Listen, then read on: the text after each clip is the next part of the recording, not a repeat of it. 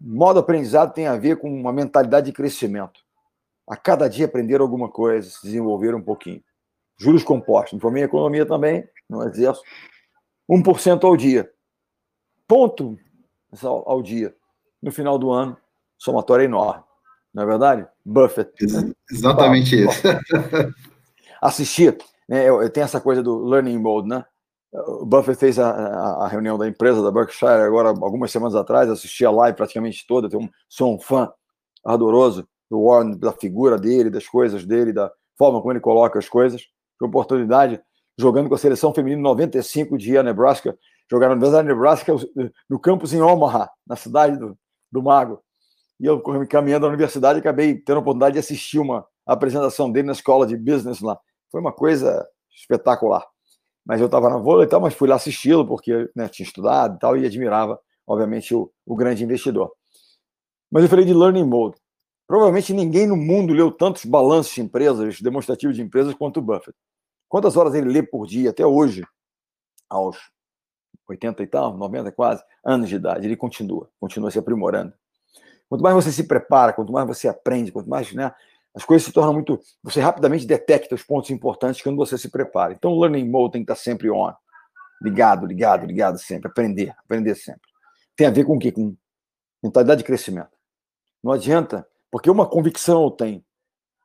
Né, o que me trouxe até aqui não é suficiente para me levar além. O resultado do passado não me garante nada no futuro. Portanto, eu preciso crescer. Eu preciso melhorar. Eu preciso ter uma nova ferramenta, ter uma nova jogada, ter um novo alguma coisa que me gere um novo diferencial. O segundo modo que tem que estar ligado permanentemente é o modo crise. É claro que eu não quero uma crise dessa natureza. Mas por que o modo crise? O que eu chamo de modo crise?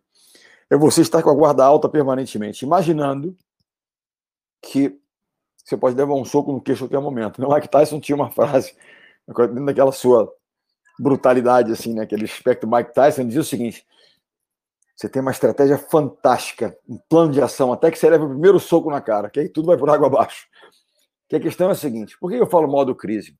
Se a gente parar e olhar, eu estava conversando recentemente com o CEO de uma empresa, a empresa está indo muito bem, mas ele me disse, Bernardo, quando a, a, crise chegou e nós fomos rever algumas coisas, eles tinham recebido né, investimentos altos antes, da, antes da, da crise, e tinham então que cumprir uma, né, uma, uma, curva de crescimento X, pactuada com os investidores tal, estavam lá cumprindo. E aí contrataram muita gente e foram sérios, foram velozes na contratação. E aí, quando veio a crise, estava observando um pouco, ele viu que não tinham sido tão detalhistas, né? não tinham sido tão. E com isso tinha um pouco de gordura a ser cortada. Por que a gordura se instalou?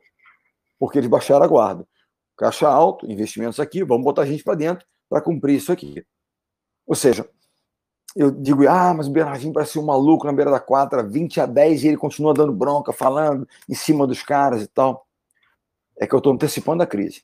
Se eu permitir que eles baixem a guarda e com isso cometam um erro, cometam dois, o time ganha confiança, o mercado vira.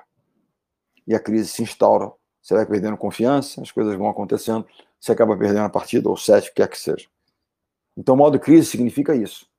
Né? Que você.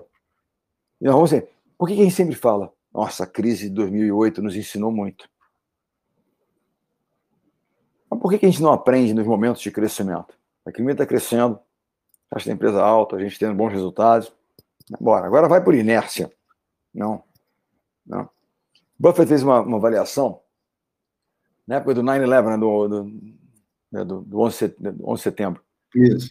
Ele diz o seguinte: é, investimento nas empresas de seguros e tal, e ele falou, ele não culpou os atentados pelas questões que as empresas né, passaram, os problemas de, né, enfim, é, resultado das empresas de seguro em função dos ataques.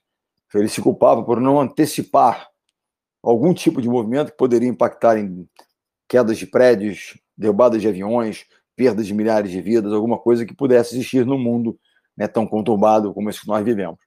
Então ele assume a responsabilidade. E essa é uma coisa muito importante, assumir responsabilidade, porque a única forma de você verdadeiramente aprender numa experiência dura e negativa, primeiro passo a ser dado é assumir responsabilidade. Se você atribui a outrem responsabilidades, responsabilidades que também são suas, você nunca vai aprender. Você vai pensar, não, eu não errei, porque foi ele. Pô, o terrorista veio e derrubou o prédio. Não, não, o mercado mudou, a China tal. Não, não, outro time, o juiz. Não, não, não. Você tem alguma responsabilidade. E se você não assume isso, você não aprende.